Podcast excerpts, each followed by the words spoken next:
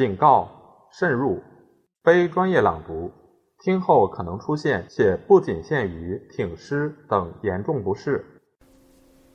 第七章：各地抗清运动的兴起。第一节：江南申金的动向。弘光朝廷覆亡后，清廷统治者错误估计了形势，以为江南大势已定，一面派员招降魏下各地，一面严令推行剃头改制。在这种民族危难关头，江南的汉族士绅面临着何去何从的严重考验。大致而言，江南士绅虽然对弘光朝廷的所作所为非议甚多，不少人已感到有复国灭四的危险。太常寺少卿沈应培同友人陆云龙私下议论时事，云龙说似乎要败，沈说还似等不得要败。兵科给事中陈子龙在甲申九月间请告回籍，自云己与归而正意义，木瓜迎路，小人成群，海内无至于皆知颠覆之期不远矣。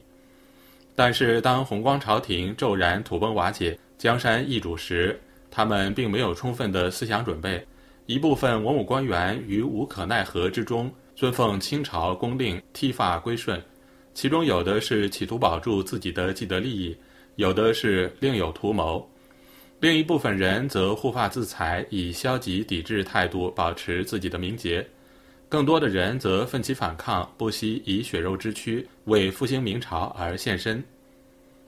然而，历史的进程是非常复杂的。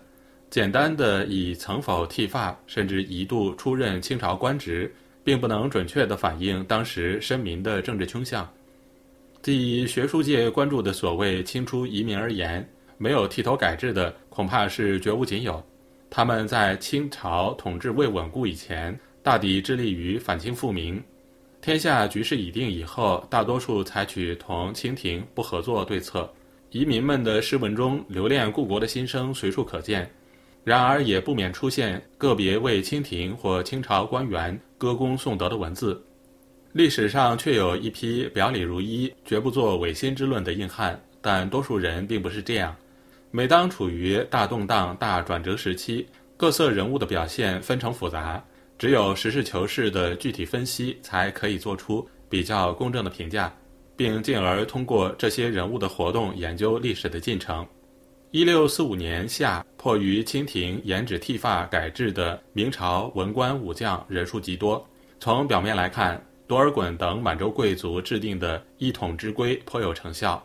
正如上面引用的小故事里所讲的，发短心长，成功中潜伏着重大的危机。降清文官如钱谦益、李建泰、丁启瑞等人，武将如江襄、金生桓、李成栋、王光泰等人。不久，都在不同场合展开反清复明活动，其声势之猛烈、地域的辽阔，完全出乎清廷意料，几乎有难于招架之势。拒不剃发、以死自誓者为数也不少，其中最著名的有苏松巡抚齐彪家、少詹事许谦、左都御史刘宗周。下面以刘宗周为例做一点剖析。刘宗周字启东，学者称为念台先生。浙江绍兴府山阴县人，在明末天启崇祯年间被视为学问渊博、品行端方的正人君子。他和福建同山的黄道周好史斋，备受东林复社人士的敬仰。由于他的弟子黄宗羲等人对他推崇备至，刘封所及，人们往往产生一种错觉，似乎只要刘黄诸君子掌握朝政，明帝国就有中兴之望。其实刘宗周和黄道周都不是栋梁之才，他们守正而不能答辩，敢于犯言直谏而阔于事理，律己虽严而于事无补。就迂腐和偏狭而言，宗周更甚于道周。他毕生追求的是一种自我完美，由于这种完美是以自我为中心的，往往显得矫情造作。刘宗周生活的年代正值多事之秋。为了表现自己进退有廉耻，他连“君有命，不嗣驾”的儒家信条也丢在脑后。从被任命为四品官太仆寺少卿起，必三四辞而后受事。考虑到当时的交通条件，使者穿梭于道，因循经年，他才雍容有度地进京任职。这正如俗语所说：“急惊风遇着慢郎中。”想必靠这种人挽救危局，无疑是缘木求鱼。弘光政权建立以后，他的行为也极其诡异。被启用为左都御史时，他既不用旧官衔，也不用新官衔，而自称草莽孤臣。上书说，淮府陆振飞把家眷送出城外，是倡逃，可斩也；高杰、刘泽清率军南逃，可斩也。在明末江淮诸臣中，陆振飞敢于同南下的大顺军抗衡，对明朝而言可谓是忠心耿耿。刘宗周却以总宪的名义上书建议处斩。高杰、刘泽清手握重兵，又以定策拥立之功，心邀封爵，根本没有可杀之势。夏完淳说：“宗周为泽清等可斩也，泽清故可斩也。处南都之事，发此威言，不足以壮国威。”且速其祸，于是四镇合书纠宗周。江约广记之，朝堂与外政不和，朝堂与朝堂不和，外政与外政不和，朋党事成，门户大起，裸寇之事，置之灭闻。据归庄说，刘宗周后亦自毁其失言，自毁其合功之物，指陆振飞。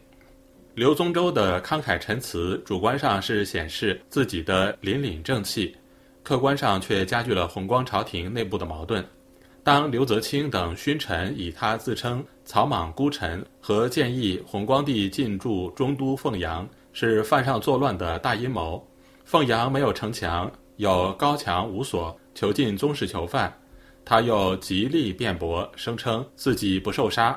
特别奇怪的是，黄道周被召为礼部侍郎，他写信加以阻止，说什么继此乱朝，义不当初。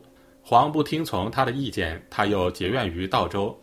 弘光朝廷覆亡的时候，道周奉使绍兴及榆林，这里正是宗周的家乡。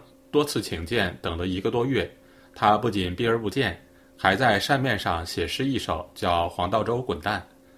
待到陆王朱长方以杭州降清，浙西岌岌可危时，他派人到处找黄道周。道周已经随唐王朱玉建复闽，他才后悔未免当日拒绝太深耳。在浙江各地近身开始起兵反清时，他却决定绝食自尽。门生劝他道：“死而有益于天下，死之可也；死而无益于天下，奈何以有用之身轻弃之？”他回答道：“吾故之徒是咸于捐生，故余老矣，力不能胜。”宗周当时已六十八岁。起义抗清却有一定困难，可是他的门人王御士投水自尽的消息传来。他说：“吾讲学十五年，仅得此人。”可见他的所谓正命不在年老。绝食几天后，他谈自己的感受道：“吾日来静坐小安，胸中浑无一事，浩然与天地同流，盖本来无一事，凡有事皆人欲也。沧海横流，黎民涂炭，社稷危如悬发。”刘宗周却轻描淡写地说成原无一事。第二天传来了金华举义兵抗清的消息，门生劝他人死以待。他说：“语云正其仪，不谋其利，明其道，不计其功，功利之说唱，此国事所以不敬也。”最后终于饿死。刘宗周作为忠臣留名青史的目的达到了。他一生好名，与其说他是以身殉国。不如说是以身殉名。从征服者的清朝来说，自然最欣赏这种表率人物。第二节，江阴等地百姓的自发抗清。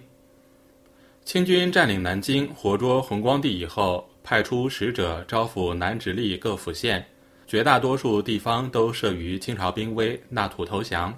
期间，只有杨文聪带领一支军队闯入苏州。把清政府派来招抚苏松地区的黄家鼎等处斩，但是杨文聪却没有把当地绅民组织起来聚成固守，而是趁清军来到之前，主动放弃该地，退往浙江。江南各地的绅民迫于剃发令，群情激愤，纷纷自发举兵抗清。首先高举义旗的是常州府属的一个小县城江阴县，在弘光政权迅速瓦解的大变动中。江阴县的明朝知县林之纪解印去职，清政府委派的知县方亨上任后，遵照清廷法令张贴布告，叫百姓剃发。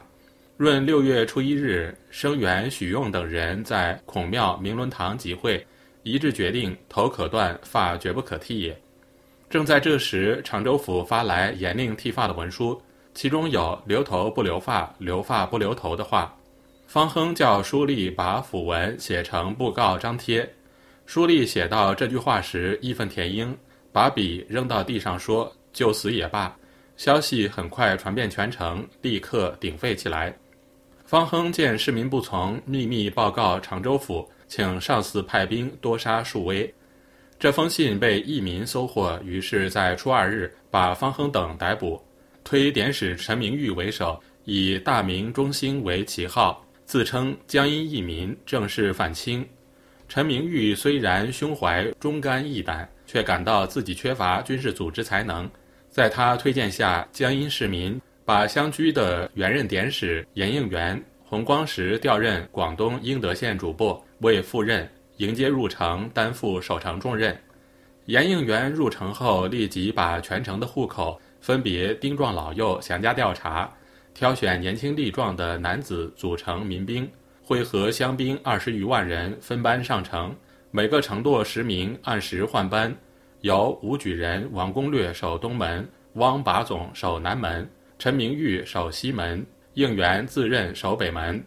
他和陈明玉肩负昼夜巡查四门的责任，对城中过往行人严加盘结，肃清内奸。为了解决军械粮饷供应，严应元同申民商议后，委任擅长理财人士负责把城内公司所藏物资分类征集，统一分配使用。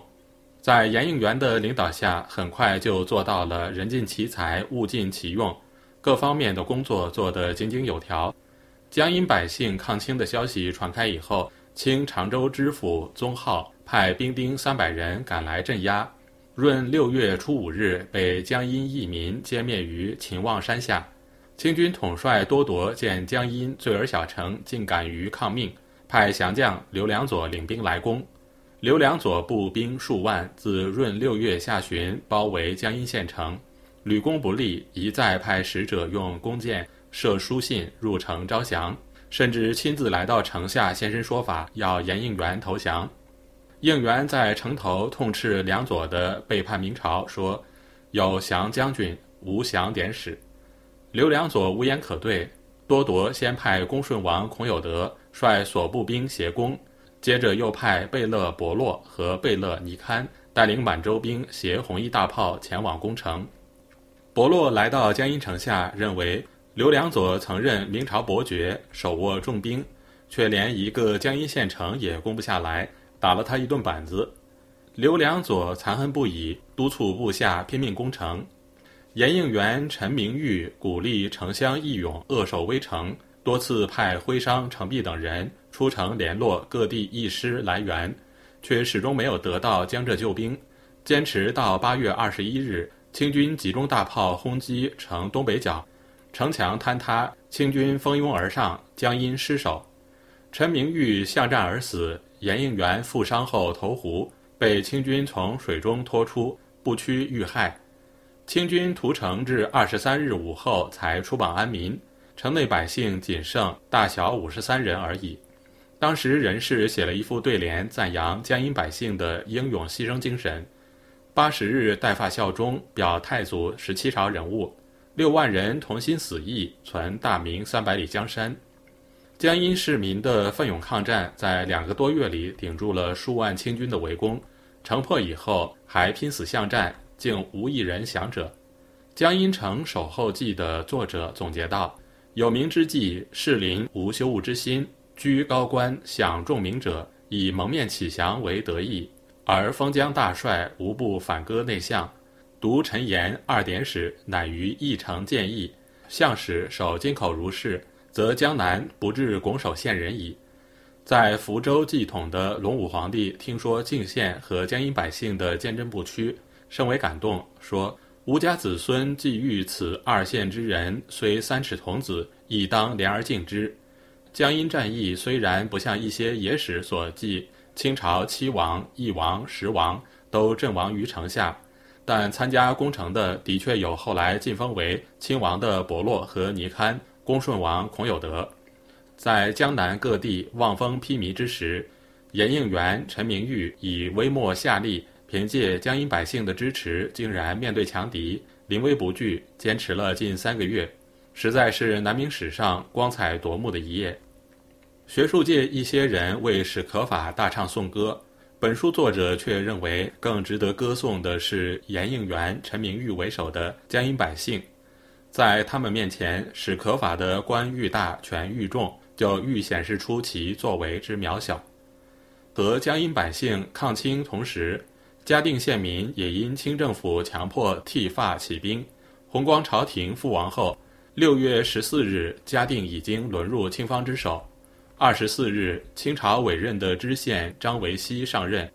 闰六月十二日，颁布剃发令，嘉定百姓愤愤不平，拒不从命。有人征询著名乡绅侯同曾的意见，他毅然回答：“闻徐太史前护发自裁，何不愤意？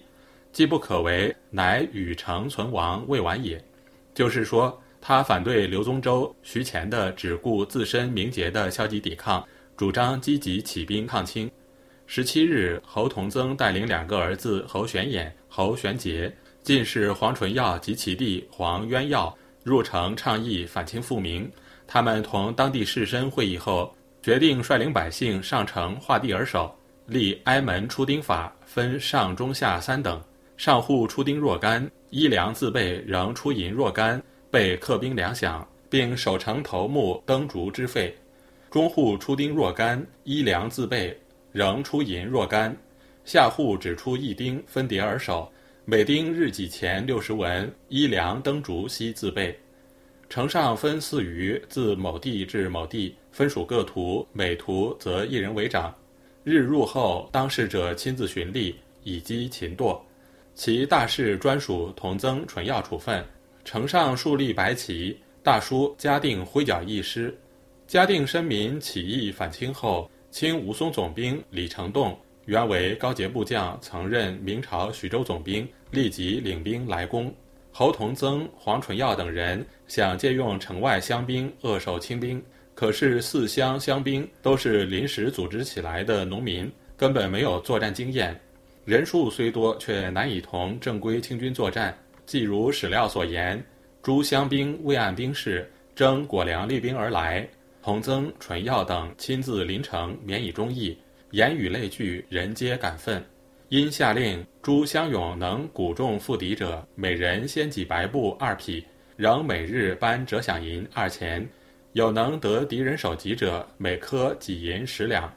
七月初一日，会兵砖桥东，不下十余万人，排挤拥塞，纷闹如聚蚁，多是为累。清兵每战必分左右翼。乡兵不识阵势，呼为谢敖阵。每发挑战，多不过十余骑，皆散落不及一处。诸乡兵遥见兵出，拥挤亦甚，手臂磨痂，折折作声。这种乌合之众，自然抵挡不了清军。双方才一交锋，乡兵就不战自溃，走者不知所为，相倒疾而死。许多人被挤入河中淹死，尸骸乱下，一望无际。七月初三日，清军大举攻城。次日城破，侯同曾奋身投入湖中，被清兵拖出斩首。其子玄衍、玄杰遇害，黄纯耀、渊耀等自缢。李成栋下令屠城，兵丁遂得伺机杀戮。加至户道、小街僻巷，无不穷搜。乱尾从疾，必用枪乱缴，知无人，然后已。丁兵每遇一人，折呼蛮自献宝，其人吸取腰缠奉之。意满方士，虽至穷苦，必一簪一耳系肘间，曰：“此买命钱也。”欲他兵挟取如钱，所献不多，折砍三刀，至物尽则杀。故僵尸满路，皆伤痕遍体。此屡砍使然，非一人所致也。与邻人偶逆从宵中得免，亲见杀人情状，初砍一刀，大呼：“都爷饶命！”至第二刀，其声渐微。以后虽乱砍，既然不动。刀声许然，便于远近。起命之声嘈杂如是，所杀不可计数。其悬梁者、投井者、断肢者、血便者、被砍未死、手足犹动者，骨肉狼藉，迷望皆是，亦不下数千人。三日后，自西关至葛龙镇，浮尸满河，舟行无下蒿处。这就是史册上臭名昭彰的嘉定屠城。昆山县申民在原允阳府院王永作、翰林编修朱天林、知县杨永言等倡议下，杀清委任知县严茂才起兵反清，推废将王佐才为帅。顾炎武、归庄等爱国志士都积极参与义举。七月初六日，清军破城，朱天林等逃出，王佐才被俘杀。清军屠城，市民死难者达数万人。在吴淞地区起兵的义师有镇南伯黄飞、吴淞总兵吴志奎等人。洪光朝吏部考功司主事夏允彝任监军。义军一度进攻苏州，副总兵鲁之宇带领三百人突入该城，被清军设伏击杀。黄飞、吴志奎退守茂湖。八月初六日，清军用小船截断茂湖出口，乘风纵火，明军水师船只高大，运转不灵，被烈火焚毁。黄飞、吴志奎都被活捉。九月初四日，在南京遇害。夏允彝见兵败无成，于九月十七日在松塘投水自尽。吴日升等人在太湖中的义军给清军的打击最沉重。吴日升，名义，吴江县人，崇祯十六年进士，曾在史可法墓中任参军。弘光朝廷覆亡后，他和举人孙兆奎同入太湖起兵抗清。闰六月十一日，攻入吴江县，杀清知县朱廷佐。他们利用清军不善水战的弱点，凭借太湖辽阔的水域和四通八达的水上航路，同清军作战。一六四六年顺治三年正月十五日，太湖义军再度攻入吴江县，杀属县士孔印祖及县城张允元。同年三月二十五日，吴日升等聚集一千多条船只，声言再攻该县。清属县士陈日升吓得魂不附体，向驻守苏州的江宁巡抚土国宝、吴淞提督吴胜照呼救。吴胜照派副将汪茂公领兵堵剿。二十六日，双方在梅墩交战。吴日升知道清军不惜水战，事先派部下操舟好手混于民间。清军强掠百姓船只，载兵进击。这些健儿既扮成水手，为之操舟，行至湖中，纷纷跳入水中，取出工具，把船只凿沉。清军淹死近千名，汪茂公也被击毙。太湖义军一时声势浩大，龙武朝廷和鲁监国政权都给吴日升加官进爵，以示鼓励。清政府也视为心腹之患，想尽办法予以摧毁。一六四六年六月，吴日升在嘉善赴宴，被清政府探知，派兵擒获。吴日升牺牲后，清军继续对湖中义军剿抚兼施。到次年才基本上平定了太湖地区的武装抗清斗争，一部分有志之士则转入地下活动。